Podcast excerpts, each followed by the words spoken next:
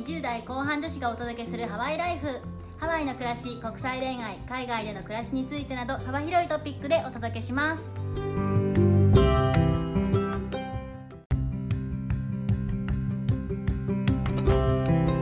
こんにちはこんにちは。ヨネピーとメッティです。本日はですね、日本にご夫婦で帰国されたヨネピーさんの帰国後のギャップについてお聞きしたいと思っ。ております。帰国してどのくらい経ちますか？もうすぐ1年かなって感じですかね。おお、ギャップ忘れてないですよね。大丈夫ですよね。あでも結構思ったことはあるので時々書き留めてたんですけど今から話すような話をすると海外にかぶれやがってとかね結構いろいろ言われると思うんです。ツイッターとかアメリカではとか言うから出羽の神とか言われて、鎌倉時代以前くらい出羽の国っていうところを守ってた漁師の人で出羽の神って言うんだけど実在したんですね。実在したのよくそんな日本語思いつく人いるな逆に天才だなと思って天才。いや、もうかぶれてもいいでしょ、別に。わざわざかぶれとかって言う必要ないと思うんですよ2つのものを比較した時に、ここはこうでここはこうだったっていうだけの話なのでそうですね。違いを説明するみたいなもんですよ。お好みで取捨選択してくださいっていうだけですよ。そうですね。今回はヨネピーさんが感じた日本に帰国してからのいいギャップ5選とちょっとダメだなと思ったギャップ5選を順位ごとに発表してもらいたいと思います。いいギャップからお聞きさせてもらおうかな。日本に帰国して良かったギャップ第5位からお願いします。学歴と関係ない仕事もできる。確かにそれはアメリカとの違いかもしれない。私前のポッドキャストでも言ったと思うんですけど、法学部政治学科卒業なんですね。硬い。硬すぎる。でも仕事としては別にパラリーガルじゃないし、普通にセールスとか、うんマーケティングの仕事をやってきてるんですけど、はいアメリカだと学部として法学部とかを出てる人は、私みたいなキャリアを選んでるってことは多分もう全然ありえないし、意味不明だし、やっと終われないんですよ、絶対。少ないですよね。まあいてもめっちゃ少ないでしょうね。多分そもそもそのビザの要件として関連の学部を卒業とか、経験があることですよね。そうだったら高く評価されるとかじゃなくて、ミニマムリクエアメント、絶対にそうじゃないといけない必須条件っていうところに学歴との関連っていうのが入ってることが多いので、私アメリカでもし生まれ育ってたらパラリーガルでしたよ。ただ単に向いてないなっていうだけなんですけどね。日本は大学を選んだ時点ではまだ人生は決まらないんですよね。なんとか大学のバリューは関係あるかもしれないけど、うんうんなんとか学部は関係ないと。あの私があの英語学習した好きなドラマで「フレンズ」っていうのがあるんですけどアメリカの登場人物の一人が IT 系の職業から広告業界かなんかに行きたいってなったんですよほうほう。日本だとありそうな話だけどね。そうなんですよ全然あるじゃないですかでもアメリカなので経験がないと。しかももう30歳ぐらいだと。ってなるとインターンシップから始まるんですよ。ドラマの中で新卒のね20歳そこそこぐらいの子たちとインターンシップで一緒に働いてから入社するんですよ。きつ。そうやってキャリアチェンジするのかと思って。なかなか過酷な世界だね、それ。い。きなり雇ってくれるパターンも絶対あるとは思うんですけど主流ではないんだなっていうのがドラマでも分かりました。実際に日本は学歴と関係ないのはもちろんだけど仕事で一回やった経験をもとに業界だけ横転させるとか違う業界のセールスに行くとか全然できるし逆に業界つながりで違う仕事に行くとかアメリカでも例えば不動産で働いてる人とかはもともと弁護士だった人もいるし保険のセールスだった人もいるし会計士だった人もいるしでこう違うフィールドから来てるんですけどライセンスさえ取れればできる仕事っていうのも実際にはありますね。逆に言うとライセンス仕事以外は元々のつながりとかがないと結構きついっていうそうですね。大学での学部でまさか自分の向かう方向が結構決まってしまうっていうのは日本と全然違いますね。そうですね。これ留学する人とかは本当に注意なんですけど哲学学科とか行っちゃうともうちょっと。経験値で採用してもらえる場合があるんで日本で大学出ていきなりアメリカに来るんじゃなくって CA さんとかだったら別にハワイの CA も受けれるかもしれないじゃないですか。経験があるんでうんうんそうだね。学部関係なくね。なんか経験も結構重要ですよね。実際私もハワイの仕事に来るときは学歴は関係なかったけど、ビザの要件として職歴のところを満たしてたから前の仕事に結びついたってわけだったので。セールスの経験がないとセールスもできないってことなんですよね。意味わかんなくないですか？から始まったらいいのみたいな。本当ですね。1から始めるのが結構ハードル高いですねアメリカは続いてですねいいギャップの第4位をお願いします。固定のインターネットが早くて安定していることと携帯代が安いこと。とちょっと待ったを言いたいが言いましょう。ハワイにしか住んだことがないんですけど海外は。ネットがめっちゃ遅いんですよ。60メガ BP ぐらいしか出ないんですけど、日本に来ると120、130、160、300とかでね、当たり前に出るんですよ。でも速度の話してもまあしょうがないんですけど。でももちろんどっちも YouTube を適正に見れる条件は20メガ BP ぐらいって言われてるので、そのくらいはクリアしてるんですけど、なんかどうしても処理の重いこととかやったりとか、あと、うちの夫がゲームとかするんですけど、やってると、やっぱり遅かったりする画面とか結構あるんですよね。ああ、なるほど。まあ、あとは何よりも安定してないハワイの場合っていうのもあったんですけど、日本は違うよっていう。日本は安定してると。日本の素晴らしいインターネット環境普通じゃないから。私は YouTube 見ること多いんですけど、今んとこネットですごい困ったなっていうのは少ないかな。ああ、でもそうですよね。デザイナーさんとかはよく困ってますね、そういえば。前一緒に働いてた人が動画の編集とか時々やってたんですけど、もうこのネットのスペックじゃもう無理ですねとか言ってて。あとそうだ、なんか家のネットは自分で手配したから別に良かったんだけど、会社のネットが、はあみたいな感じだったんですよ。言ってましたね、ヨネピーさんよく。会社のネットは本当 YouTube 以下でしたね。全然だから。会社では YouTube 見れないですもんね。これがビジネスの Wi-Fi かみたいな。ちなみに私の知っているハワイの公共の場所で最もネットが速い場所は楽天カードラウンジでした。おお、調べたんですか？その時ね、ハマってたの調べるときあまりにも会社が遅いから。携帯代の方に関してはどういうことですかね？菅前総理がですね、すごく頑張ってくれたおかげで、日本の携帯代はとても安くなったのですよ。叩かれてましたけど、すごい仕事はできる人でしたね。うん、頑張ってたと思うんですけど。私今、ネットとバンドルだけど、15ギガ、18ギガぐらい使えて、1980円全え、安いそれはアメリカより安いです。そのギガ数だったら。でもアメリカのいいところは電話代込みなところだよね。あ、そうですね。電話代は込みです。電話は込みじゃないんだけど、通信するだけだったらそれでいいみたいな感じで、うんとても安いです。それは安いです。菅さんありがとうございますですね。ありがとうございます。あもっと言うと、その固定ネットのお金も日本とアメリカって値段的には大体同じくらいなのね。同じくらいなんだけど、日本の方がはるかに品質がいいってことを考えると、日本の方がコスパがいいよねっていう話。なるほど。なるほど。じゃあネット環境は日本がいいということです。続いて第3位をお願いいたします。治安がいいということですね。それに関してはグーの音も出ないです。車でスーパーとか行って荷物持ってくと思うんだけど、アメリカだと、いかなる荷物も座席に残してはいけないよね。絶対残さないですね。ガラスを割られて車上荒らしになるから。はい。実際会いましたね、私も。他人事ではないです。ほんといろんな人がやられてて、なんだかんだでうちの夫もやられたことがあったんですよね。おお。その辺にいるんですね。ほんとその辺にいて、ということが日本にはほぼない。後ろの座席に完全放置して買い物行ってる。いつかね、アメリカに戻ってこられると信じてるんです。癖づけしてください。私はもうトラウマがまだあります。しまっといた方が別に損はなくていいと思う。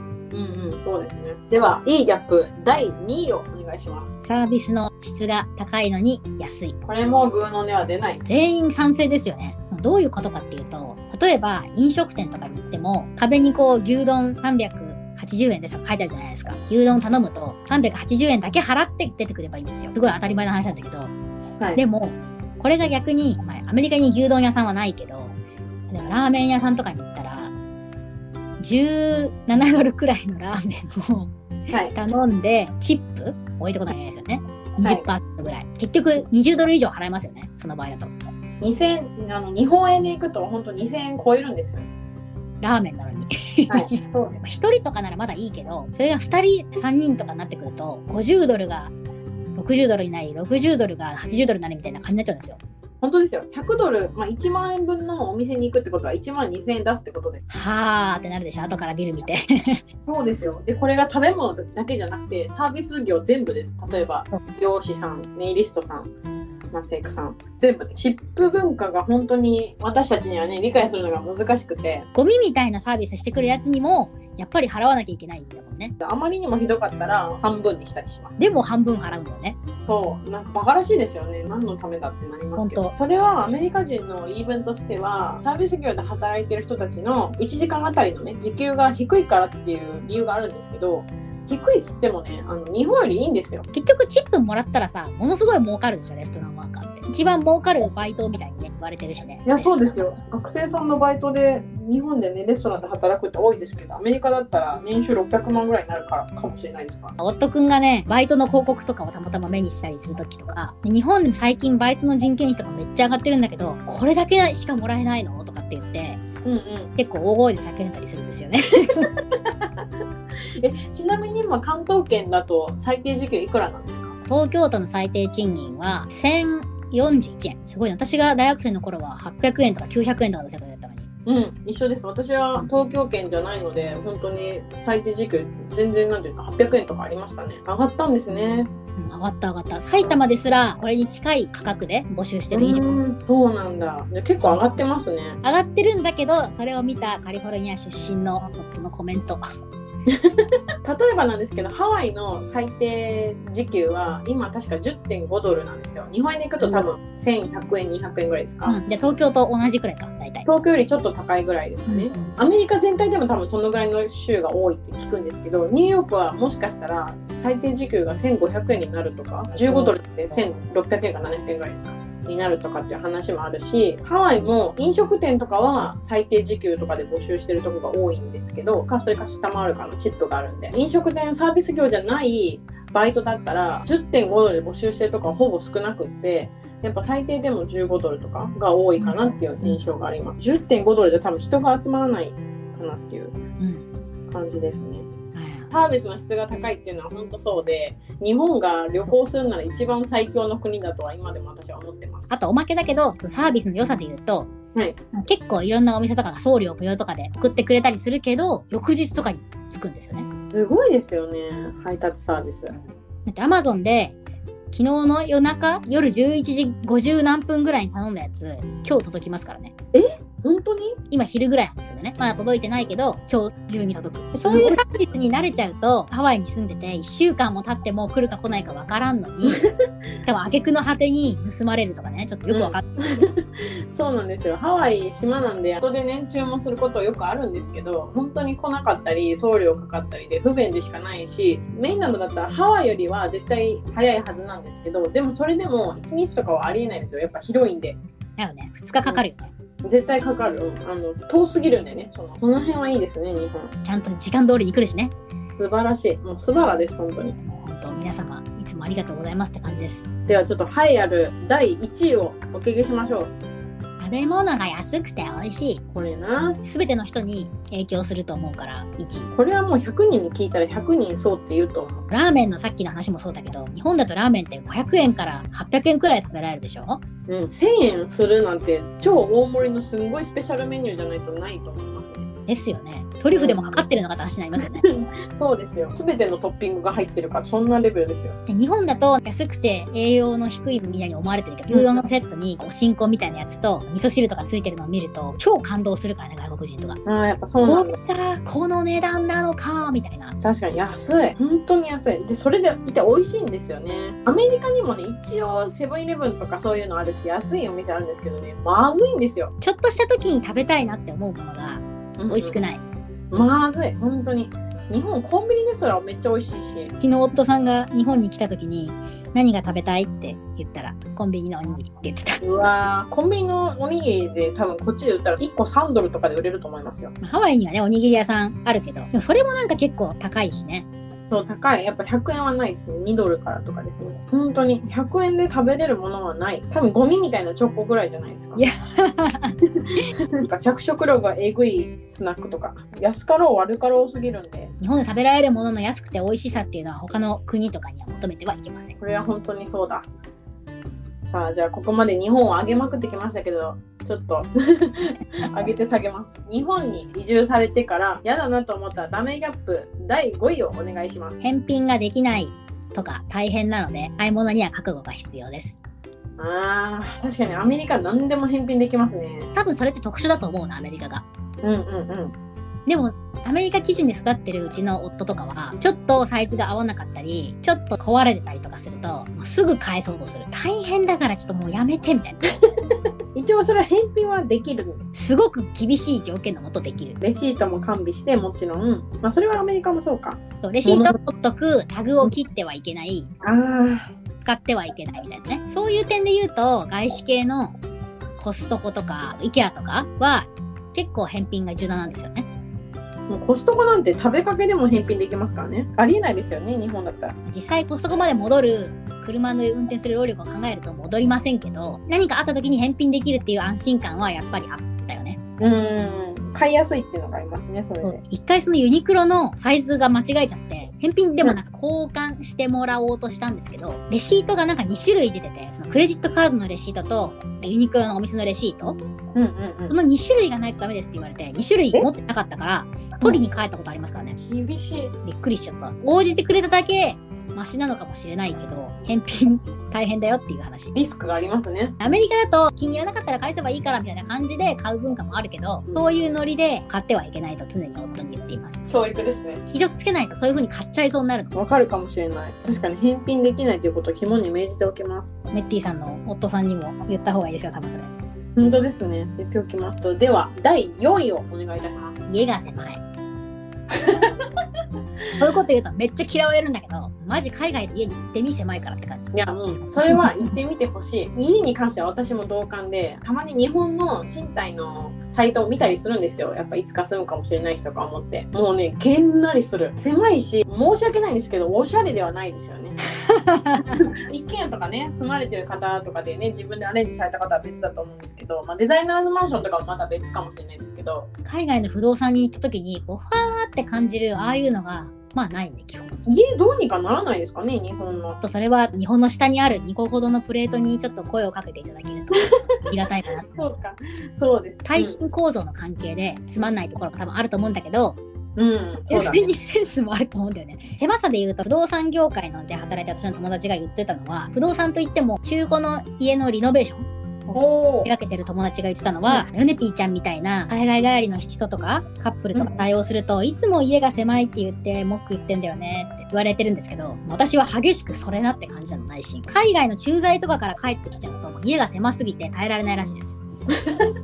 新築はダメだからリノベーションしようって考え方になるんだけど、はいはい、リノはい。ベーションするにしても箱の大きさは変わらないじゃん。うん、そうだね。から結局適した箱サイズが見つからず諦めるって人が多いらしい。特にアメリカって世界的に見ても家でかい有名じゃないですか。うちの主人がフランス人で話したんですけど、フランスの家の敷地面積の平均自体は日本とそんなすっごいは変わらないんですよ。あ、そうなんだ。ちょっと大きいぐらいなんですよ。うんうん。でもね、自信がないから柱が少なくて家がすごいね、広く感じるし、おしゃれなんですよ。家問題だけは本当に私も文句めっちゃあるな。実際に帰ったらもっとギャップ感じるんでしょうね、じゃあ。前の家と同じようにインテリアをレイアウトしたらなぜこんなに狭いのだって感じ結構がっかりした、プレートのせいですね、じゃあ。うん、あとはもう土地がないんですね人口多いし土地がないのか。過密だからどうしても理想の家の広さだけを求めるんだったら田舎に行きなさいって話ですね他は無理ですね。では、ダメギャップ第3位をお願いします。旅費が高いこれなんか意外ですね。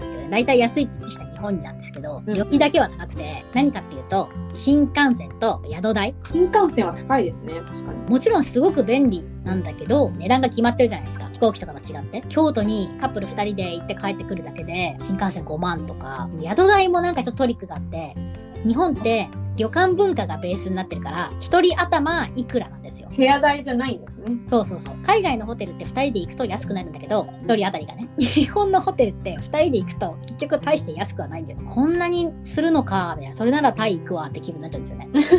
ご飯付きとかありますけど、それを入れたとしても高いんですもんね。素泊まりとかでも別に全然そんなに安くはならないしアメリカに関しては、それは高級ホテルは無理かもしれないですけど、カジュアルなホテルとかだったら、例えばこの部屋は3名から4名様向けの部屋ですよってなってたとしても、5、6人で泊まる若者とかもいるし、部屋代だから1人いくらじゃなくて、その部屋代を人数で割るみたいな感じなんですよね。だから安くなんですよね。人数が多ければ多いほど。国外に行く選択肢っていうのがないからうんうん日本の中を旅するだけが唯一の楽しみなんですけど。ああタイの方が安いのにって思いながら旅行するのもちょっと日本の新幹線ってめちゃめちゃレベル高いし最強の乗り物なんでそれでもちょっと高いですよね。飛行機の方が安いってどういうことってなりますけど上海で空港から上海の都会の都心部までリニアモーターカーがな入ってて確か。10分とか20分か忘れちゃったんですけどすごい短い時間で都心部まで行けるんですよすごい距離を。えでもそれも8ドルとかなんですよ多分。ー、それはどうなんかな。新幹線みたいに自分のねあの席が決まってないっていうのもありますよ。電車みたいに乗るので、うん。ですけど新幹線は例えば大阪から東京までだったら23万ぐらいしますよね。その上海のやつで行けば半額かそれ以下なんじゃないっていうぐらいイよメージとしては、うん同じ空港鉄道って考えると成田エクスプレスとか2000円とかする時あるからねそうですよね。フランスにも TXB だったかな？その新幹線みたいなほぼ止まらない電車があって、主要都市間を結んでるんですけど、日本の新幹線の方がね、質はいいって思いましたよ、乗ってみて。でもかなり速い電車で4、5千円とかなんですよ。そのすごい距離を走るんですけど、2、3時間乗って。だから新幹線だったら東京、大阪間ぐらいですよね。日本がね、いかに高いかっていうのはすごい思いますね。その分今まで事故したことないっていう素晴らしい歴史もあるんだけどもちろんね、素晴らしいんですよ、あの乗り物は。ただちょっと高いっていう。日常に出張とかで乗ってる人たちもいたわけじゃないですか今まで。はい、いますね、いっぱい。どっからそんな金ザクザク湧いとんか あれが安くなれば、日本もうちょっと行き来しやすくなりますよね。JR さん頑張ってください。お願いします。では、続けて、ダメギャップ第2位をお願いします。通勤が辛い。これはそうだな。フィンランドに住んでる人のことはわかんないですけど、ハワイにいるとそれは絶対そうですね。ハワイで私は自転車通勤、時々オートの車でやってもらうみたいな感じだったんですけど、自転車っていいよね。ストレスは少ないと思うんですよ。遅刻しそうな時だけちょっと辛いっていうだけなんですけど、ハワイの風に吹かれて気持ちいいし、人とあんまり近づかないからいいななんて思ってたんですけど、帰ってきて、まあ埼玉から通ってる某東京行きの通勤電車に乗ったらですね、もう人が多いし、手すりは汚い気がするわ。みんなぐいぐい詰めてくるし、え、気持ち悪いと思って、10分とかじゃないですもんね、乗ってる時間。4 50分ぐらいうわー、それがきついわ。だって自転車乗ってる時間も15分とかですよね。それは気持ちいいじゃないですか、15分のサイクリング。ねえ、いや、そりゃみんなコロナになるに決まってるじゃんみたいな感じの関係なんですよ。電車はめっちゃ便利だと思いますけど、日本のね、あのシステムすごいし。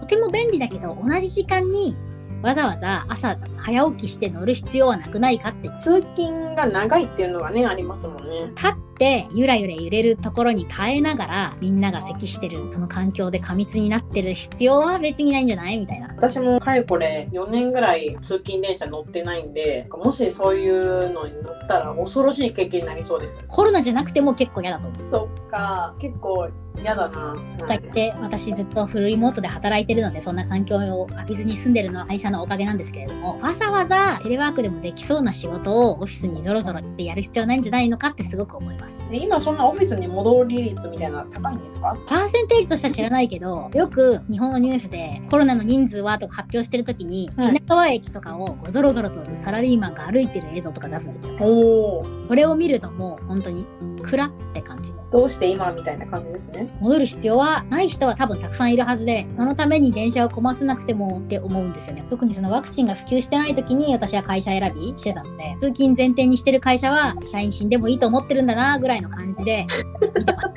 極端ですけどそうですよね。自分は知らないかもしれないけど、自分の親とかパートナーを殺すかもしれないって考えると、恐ろしくてやってらんないよね。通勤のストレスもあるし、コロナの中っていうのもあるし、その辺はちょっと日本のいろんな会社さんも考えてみてほしいですね。みんなテレワークしようぜ。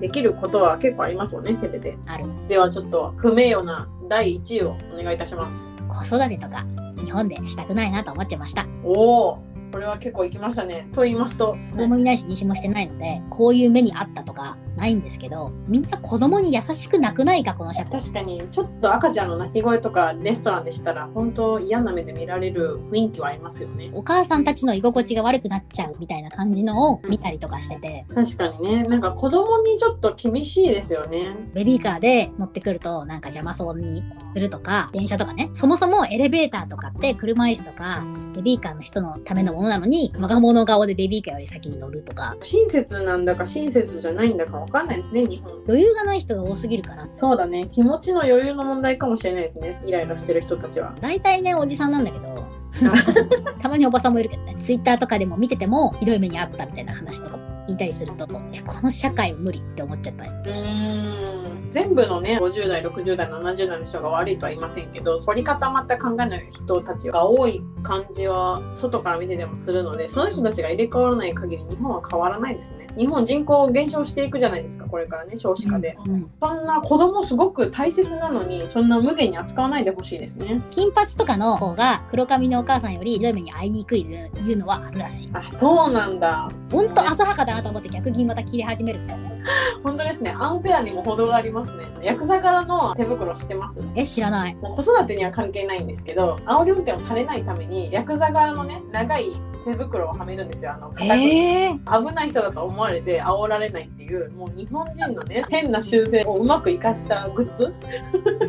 それはなんか賢いな。あの金髪のお母さんがね怒鳴られないのと一緒でヤクザ側のね手袋をしてたら煽り運転もされないっていうねなんとも悲しい話なんですけど。本当ですね。その話自体はすごいアイデアだと思うけど、はあって感じでもありますね。それでむしろ避けられるっていうことにもまたちょっと腹が立ちますよね。人を選んで怒ってんのかいとか煽ってんのかいっていうのがね見えちゃうから。そうそうそうそう。トータルでね日本にもいいところもあって悪いところもあってってことでけなしているわけではなくて本当の違いを言ってるんですよね。これを機にお互いの国が良くなればいいなっていうところですよね、うん、だけが正解でもないし、アメリカだけが正解でもないので、比べたらこうだったよだけの話なんで、あということでした。いろんな話をですねご清聴いただいてありがとうございます。ありがとうございました。では、マーハローハロー。